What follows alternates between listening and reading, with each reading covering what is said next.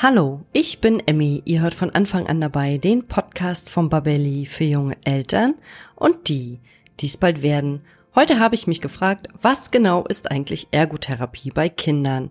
Und dazu habe ich mir Silvia Resei eingeladen. Sie ist Ergotherapeutin in Österreich und wird mir natürlich als erstes erklären, was man allgemein unter dem Begriff der Ergotherapie versteht. Welchen Weg muss man als Eltern eigentlich gehen? Also, wo bekomme ich die Verordnung her? Wie lange ist sie gültig? Und wer übernimmt überhaupt die Kosten dafür? Und wir werden natürlich auch über verschiedene Behandlungsmethoden sprechen. Und was für uns Erwachsene nach Spaß Spiel aussieht, ist in Wirklichkeit eine kindgerechte Art der Therapie. Und nun wünsche ich euch ganz viel Spaß beim Zuhören. Ein ganz kurzer Einstieg in ein etwas ernsteres, aber ein unglaublich wichtiges Thema. Habt ihr euch eigentlich schon mal Gedanken darüber gemacht, was ihr tun müsst, wenn im Haushalt mit eurem Baby oder Kleinkind ein Unfall passiert? Ja, wenn es soweit ist, dann sitzen Schock und Überforderung erstmal tief. Und hinzu kommt, dass viele Eltern gar nicht wissen, wie sie richtig reagieren können und sollten.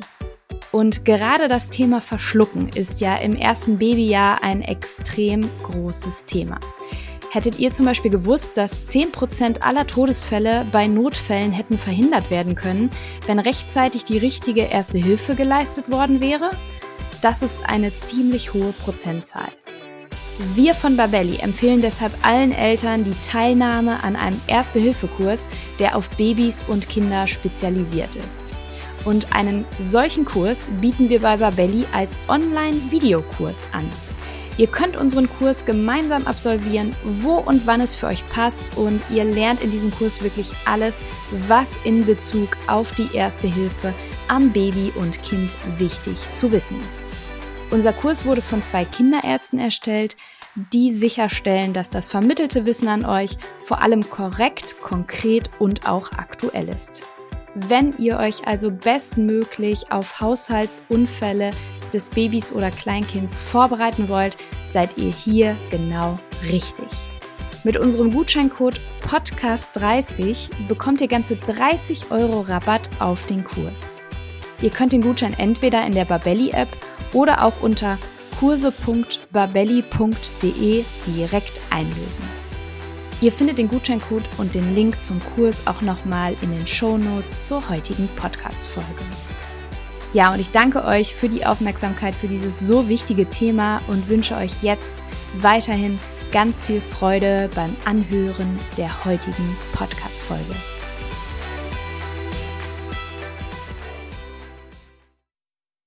Ja, hallo und herzlich willkommen zu einer neuen Folge von von Anfang an dabei.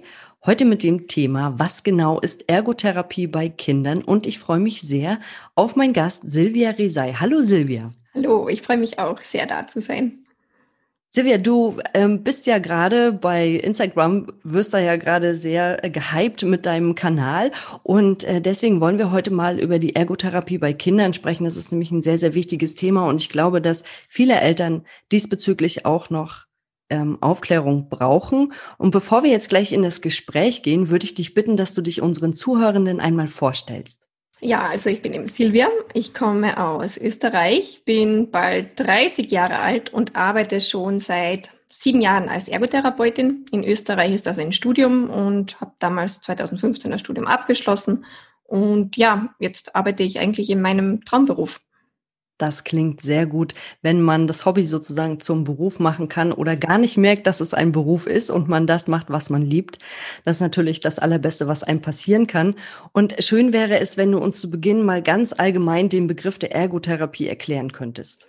Sehr gerne. Es ist nur so, also Ergotherapie kann man gar nicht ganz einfach erklären. Deshalb wissen sehr wenige, glaube ich, auch, was Ergotherapie ist, weil es ist so umfassend. Also im Grunde geht es darum, dass man seinen Alltag leben kann, sein äh, teilhaben kann an wichtigen Tätigkeiten, sich selbst versorgen kann, selbstständig sein kann. Und da fällt halt extrem viel rein. Also im, beispielsweise bei Kindern kann das die Schule sein, Kindergarten, Kita, je nachdem, wo die Kinder Schwierigkeiten haben, so teilzuhaben am Leben, wie es andere machen, wird dann angesetzt. Also entweder sind das Ziele, die selbstbestimmt sind von den Kindern, wo sie auch merken, hm, ähm, das möchte ich besser können, oder eben auch von außen vom Umfeld, dass man merkt von der Entwicklung her, dass die Kinder eventuell ähm, etwas nachhinken oder im Bereich der Schule dann Schwierigkeiten beim Schreiben haben. Also es ist wirklich sehr, sehr breit gefächert. Und im Grunde geht es darum, seinen Alltag so leben zu können, wie man es möchte und auch wie es in die Gesellschaft dann passt. Also wenn quasi sozusagen motorisch Defizite vorhanden sind oder auch Verhaltensauffälligkeiten bei Kindern bestehen, dann kommt man als Eltern mit seinem Kind zu dir oder zu einem deiner Kollegen. Und jetzt hört man ja ganz oft, dass Kindern Ergotherapie verschrieben wird. Was sind denn aus deiner oder aus deiner Erfahrung heraus die häufigsten Gründe dafür? Hm, die häufigsten Gründe sind auf alle Fälle Entwicklungsverzögerungen, aber auch Schwierigkeiten in der Wahrnehmungsverarbeitung oder auch sensorischen Integration. Teilhabe in der Schule, Schreiben, also Graphomotorik, Feinmotorik, das sind so Themen, die immer wieder reinfallen und umfassen natürlich auch ganz viele Bereiche. Oder von der Selbstständigkeit her, dass sie Schwierigkeiten haben, sich selbst zu versorgen, Essen zu sich zu nehmen, sich anzuziehen. Solche Themen dann auch. Genau. Jetzt hattest du gerade als ersten Begriff die Entwicklungsverzögerung genannt. Ab wann spricht man denn eigentlich von der Entwicklungsverzögerung? Kann man das irgendwie so allgemein einordnen oder muss man da jedes Kind individuell betrachten? Mir ist es immer extrem wichtig, die Kinder wirklich individuell zu betrachten. Also es kommt ja dann auch darauf an, ob das eine Frühgeburt ist. Da muss man ja auch wieder aufrechnen auf das vom Alter her, wie alt sie eigentlich wären und so weiter. Und sonst ist es zum Beispiel in den ersten ein bis zwei Lebensjahren ist ja die Entwicklung extrem rasant. Und da finde ich es ganz schwierig, die Kinder in Schubladen zu stecken. Also diese Meilensteine, die man sonst kennt mit und mit zwölf Monaten muss ein Kind gehen können, stimmt überhaupt nicht. Das kann zwischen neun und 18 Monaten passieren oder darüber hinaus noch. Also die Kinder sind da extrem verschieden. Und deswegen betrachten wir Entwicklung eigentlich auch im Ganzen. Also dass man wirklich schaut, ähm, sind Fortschritte sichtbar in der Entwicklung, ähm, wie können die Kinder eben teilhaben. Und je älter die Kinder werden, desto mehr kann man sie natürlich mit Altersgenossen vergleichen. Also auch Richtung Schule dann, dass man weiß, für die Einschulung ähm, ist mein Kind bereit, können alle Kinder ungefähr dasselbe, obwohl es natürlich auch wieder individuelle Unterschiede gibt. Also ich bin immer sehr vorsichtig mit dem Begriff Entwicklungsverzögerung, Entwicklungsstörung und Individualität ist da extrem wichtig, ja. Jetzt hattest du gerade schon die Schule angesprochen. Wäre dann, wäre dann ein Beispiel dafür, das Kind ist eigentlich normal entwickelt und hat aber Probleme bei der Stifthaltung. Das wäre ja jetzt so eine feinmotorische Sache, die man bearbeiten könnte. Wäre das zum Beispiel ein Grund, zu dir zu kommen? Ja, wenn es eben dadurch durch die Stifthaltung zu Schwierigkeiten im Schreibprozess kommt. Also wenn es das nicht aufs Blatt bringt, was es aufs Blatt bringen möchte oder es unleserlich ist, dann ist das ein Thema für die Ergotherapie. Mhm. Und du hattest auch gesagt, Verhaltensauffälligkeiten. Kannst du uns dafür Beispiele nennen? Weil das ist ja auch ein riesengroß, breit gefächertes Thema und da gibt's ja ganz, ganz unterschiedliche Verhaltensauffälligkeiten. Ja, das ist ja dann auch von, von emotionaler Regulation, ähm, sozialer Teil, aber es ist, da fällt ja ganz, ganz, ganz viel rein in Verhaltensauffälligkeiten. In welchem Bereich tritt diese auf? Es kann eben aufgrund einer, beispielsweise von Autismus hat man ja auch gewisse Verhaltensauffälligkeiten, obwohl ich ja auch den Begriff Verhaltensauffälligkeiten immer sehr, ja, trotzdem wieder individuell anschaue, weil trotzdem jeder Mensch einfach unterschiedlich ist. Also wer gibt denn vor, welches Verhalten normal ist? Und das sollte man immer schauen, aber beispielsweise bei ADHS oder eben wie gesagt schon Autismus ähm, gibt es auch gewisse Verhaltensweisen, die dann wirklich ähm, auffällig erscheinen, weil sie eben nicht so in die Norm hineinpassen dann. Also wo dann wirklich die Teilhabe wieder eingeschränkt ist am sozialen Leben, am Alltag. Was fällt noch rein? Also Verhaltensauffälligkeiten wie beispielsweise Beißen, Hauen, ähm, ja, sich einfach nicht regulieren können und dann eben dann kommt es meistens eben zu Problemen irgendwo an der Teilhabe. Genau. Aber das muss dann schon eine längere Phase sein, oder? Weil beißen kennen wir ja alle genau. von kleinen Kindern. Ne? Es gibt immer die sogenannte Beißphase, wo sie dann sich äh, nicht anders zu wehren wissen oder ja vielleicht noch nicht richtig sprechen können und dann zu beißen. Das ist ja bei den kleinen Kindern nun mal einfach so eine kleine Phase. Aber wenn das natürlich länger dauert und das Kind nicht anders sich regulieren kann, dann kommen sie zu euch. Ja, genau. Also diese, diese, vor allem in der Autonomiephase oder in diesem Selbstfindungsprozess und wenn Kinder noch nicht die Worte haben, um sich auszudrücken, das darf man wirklich nicht als Verhaltensauffälligkeit ähm, bezeichnen. Eher wirklich dann später, da kommen eben wieder die Vergleiche zu Gleichaltrigen, wie die sich regulieren können, wie die teilhaben, mit anderen umgehen. Und wenn die Kinder da dann eben Probleme haben und dann wirklich mehr noch körperlich reagieren, sagen wir mal so, also wirklich beißen, hauen und so weiter, ist ja wirklich dann auch was Körperliches, wo sie dann einfach keinen anderen Handlungsweg haben, da setzt Ergotherapie dann an. Und das muss wirklich dann über einen längeren Zeitraum vorhanden sein. Also von den Kleinkindern dürfen wir da jetzt nicht sprechen. Das ist, gehört zur Entwicklung dazu, leider zum Leidwesen vieler Eltern. Aber ähm, es ist ein wichtiger Entwicklungsprozess. Ja, definitiv. Und den müssen wahrscheinlich alle Eltern einmal durchleben. Und sag mal, braucht man denn eigentlich eine Überweisung, wenn man zum Ergotherapeuten äh, möchte? Und von wem bekommt man diese denn? Also wie ist denn der allgemeine Weg überhaupt zu euch? Ja, also man braucht definitiv eine Überweisung. Wir ähm, arbeiten generell nur auf Anordnung ähm, von Ärztinnen und also eben vom Kinderarzt, von der Kinderärztin wäre die Zuweisung bei Kindern eben am besten. Vor allem kennt der Kinderarzt, die Kinderärztin kennt ja das Kind dann auch am besten und ähm, von denen sollte dann die Zuweisung erfolgen. Meist ähm, ist es auch so, dass zusätzlich auch eine Entwicklungsabklärung ähm, gewünscht wird, gefragt ist, weil man ja doch schauen möchte, woher kommen denn die Schwierigkeiten, die Probleme. Also man möchte das schon sehr umfassend anschauen. Obwohl eben, wenn es jetzt beispielsweise die Stifthaltung alleine ist, also Schwierigkeiten in der Graphomotorik, dann kann es auch sein, dass die Zuweisung vom Kinderarzt oder Kinderärztin eben ausreicht. Aber es ist dann wirklich sehr individuell und hängt dann auch davon ab, ob man jetzt mit einem Ambulatorium zusammenarbeitet oder mit Therapeutinnen in freier Praxis, je nachdem. Und da redet man sich, also ich mache es beispielsweise so, ich telefoniere dann mit den Eltern, frage, welche Abklärungen schon gemacht wurden, worum es denn genau geht und dann besprechen wir alles weitere. Also woher die Zuweisung dann kommen soll, welche Abklärungen noch notwendig sind, genau. Und am Anfang von der Ergotherapie steht ja auch meistens noch mal ein Gespräch mit den Eltern ohnehin an, oder? Ja, genau, genau, ganz, ganz wichtig. Also Elterngespräch, das, ähm, ohne Elterngespräch geht's nicht. Also das ist nicht so, dass man da das Kind hinbringt und dann geht man wieder. Man ist ja wirklich involviert. Und das ist ja eigentlich nicht nur das Kind in Therapie, sondern ähm, es ist ja was für die ganze Familie eigentlich, weil es ist wichtig, dass alle an einem Strang ziehen und alle gemeinsam am Ziel arbeiten. Und so könnt ihr den Kindern auch für zu Hause noch kleine Hausaufgaben aufgeben, oder? Genau, also je nachdem. Also wir versuchen natürlich sehr, dass vieles in den Alltag direkt eingebaut werden kann. Das ist ganz, ganz, ganz wichtig.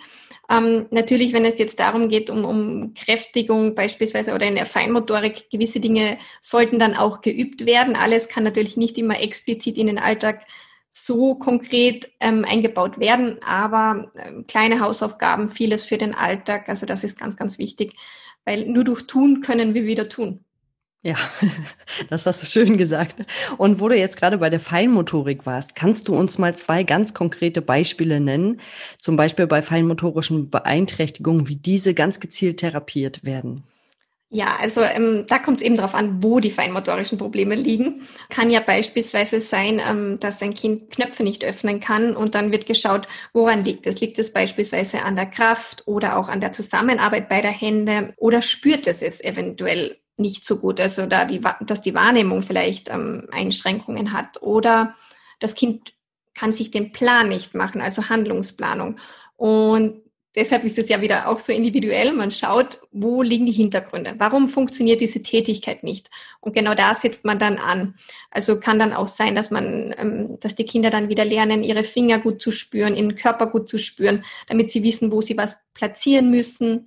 Oder man erarbeitet die Fingerbeweglichkeit, wenn diese eventuell eingeschränkt ist. Oder man geht die ganzen Handlungsschritte durch, wie funktioniert das? Okay, die eine Hand hält fest, die andere äh, schiebt den Knopf dann durch. Also wirklich wieder, je nachdem, wo die Ursachen liegen. Und das ist ganz, ganz wichtig, die Ursache herauszufinden. Gemeinsam mit den Eltern und dem Kind. Und das hört sich zeitlich auch ziemlich aufwendig an.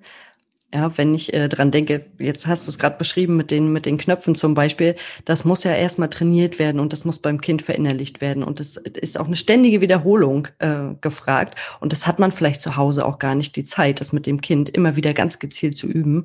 Deshalb ist es total toll, dass es euch Ergotherapeuten gibt. Leider, leider viel zu wenig, wie ich finde. Ja, leider. Ja, ich hatte das im Vorfeld auch gelesen, dass gerade bei uns in Deutschland, ich glaube 2019 sind 900 Ergotherapeuten weggefallen, warum auch immer. Ich kann es gar nicht so genau sagen, aber das ist ja in vielen therapeutischen Berufen leider so, dass ihr immer weniger werdet.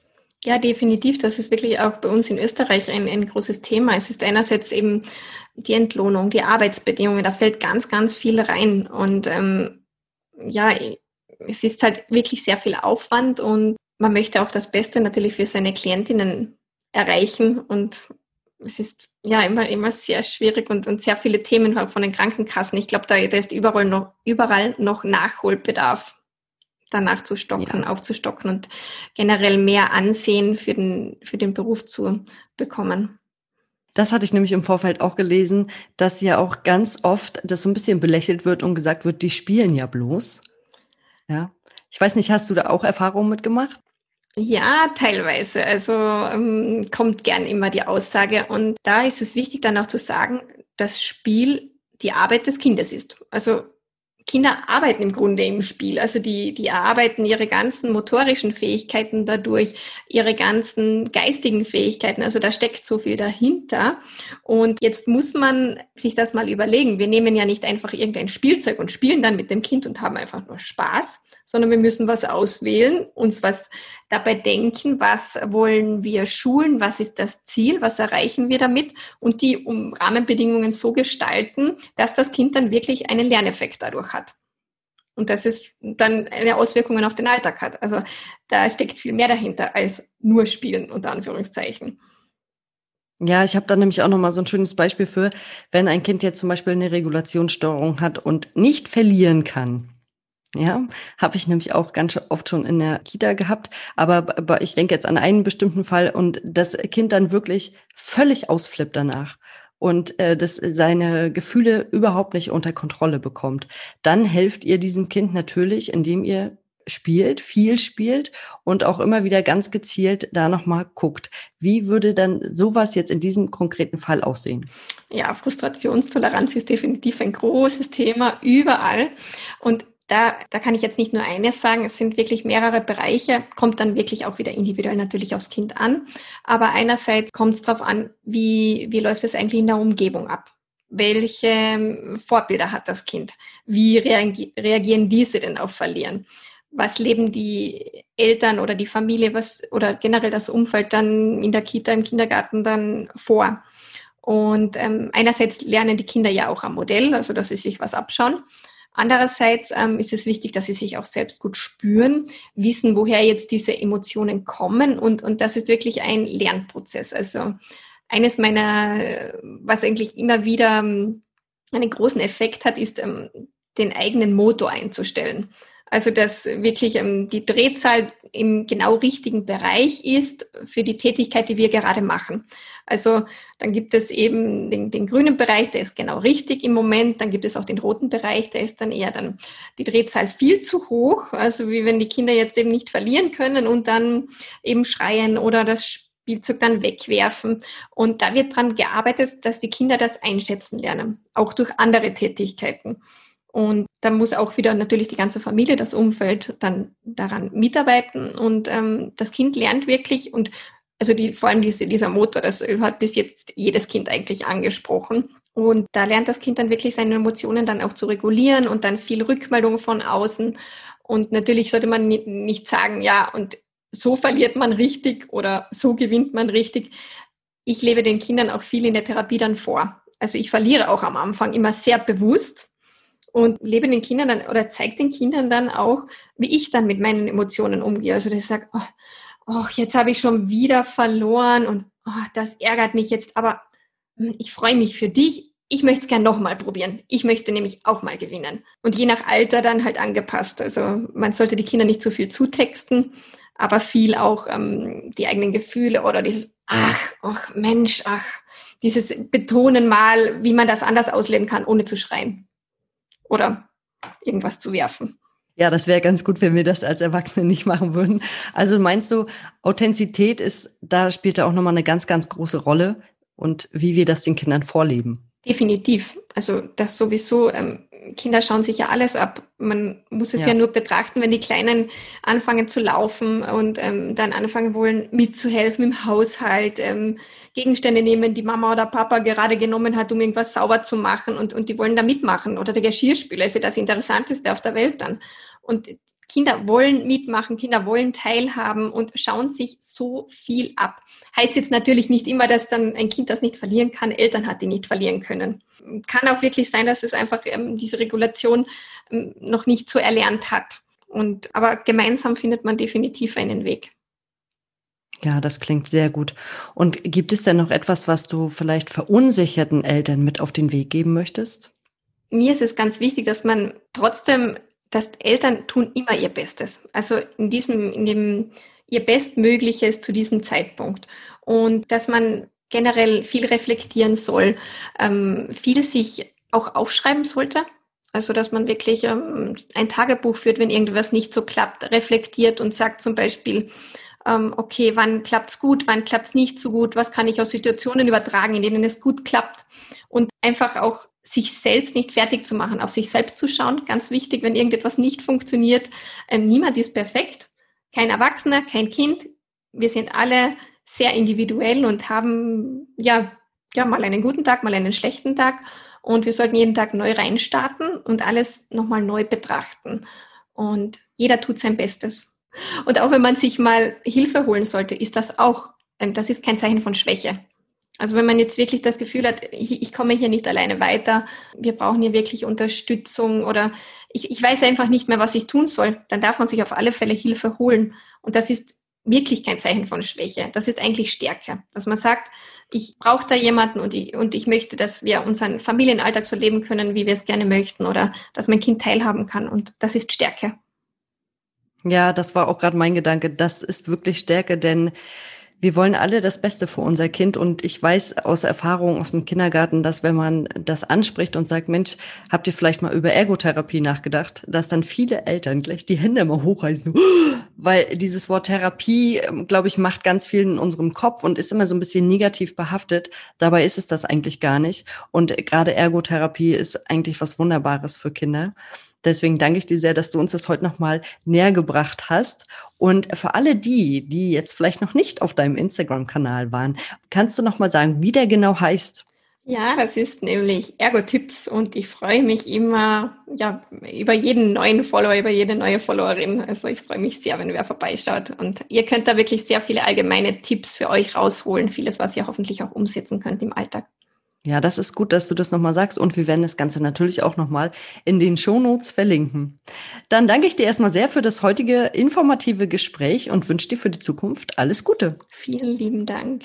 Bis dann. Tschüss. Tschüss. Das war der heutige Podcast zum Thema, was genau ist Ergotherapie bei Kindern? Und liebe Eltern, ich kann aus eigener Erfahrung sagen, wenn ihr gute Erzieher und Erzieherinnen im Kindergarten habt, dann sehen sie Entwicklungsstörungen bei euren Kindern oder auch Regulationsstörungen und sprechen euch in den allermeisten Fällen an. Und dann ist Ergotherapie eine sehr schöne Alternative, um dies wieder zu beheben. Und wenn euch der Podcast gefallen hat, dann abonniert ihn bei iTunes, Spotify, oder wo immer ihr unseren Podcast hört, um keine neue Folge mehr zu verpassen.